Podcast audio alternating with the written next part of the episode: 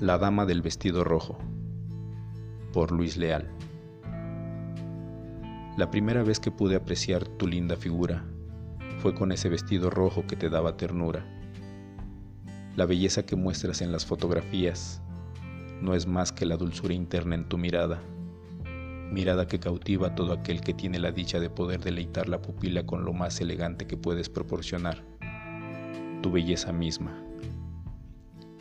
Esas poses que ofreces a las cámaras son en verdad poses de locura, porque demuestras la sencillez con la que te has forjado, dejando provocar destellos de emoción en ese lente que te busca incansablemente para poder captar cada instante de tu vida, instante que se queda grabado en un trozo de papel, para provocar segundos de alegría, emoción, no lo sé hasta de satisfacción para toda aquella persona que sepa apreciar las maravillas de la vida.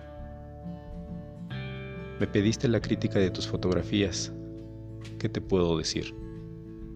Se convierten en poesía. Sería algo ilógico decir solamente, eres atractiva, porque ni con todas las palabras del mundo podría describir tu inigualable figura.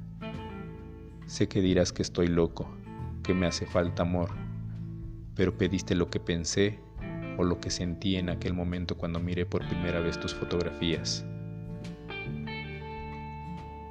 Se me hace nudo el pensamiento cuando me pregunto, ¿qué habrá sentido en aquel momento cuando las cámaras captaron con sus disparos todos esos bellos momentos que han quedado grabados?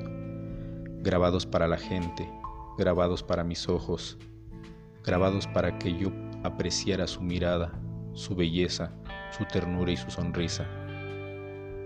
¿Quién es? se preguntaban mis ojos, a lo cual les respondía, ¿no lo saben? Es la gracia divina convertida en mujer, es la maravilla que algún hombre ha de tener. Dichoso aquel que con ella está, y no lo digo por envidia, ni tampoco por soledad, lo digo por respeto, ya que a su lado va. Poder expresar lo que veo en tus fotografías es expresar mi alma, porque me gusta la naturaleza, me gusta apreciar lo hermoso que el mundo tiene y en tu figura encuentro. Más que un sentimiento, encuentro dulzura, encuentro ternura, encuentro el mejor momento que tuviste para convertirte en la locura de la poesía andante, porque provocas palabras al aire y en el pensamiento de cualquier caminante si tu misión era dejarme con la boca abierta y las pupilas dilatadas de fascinación, te comunico que lo has logrado.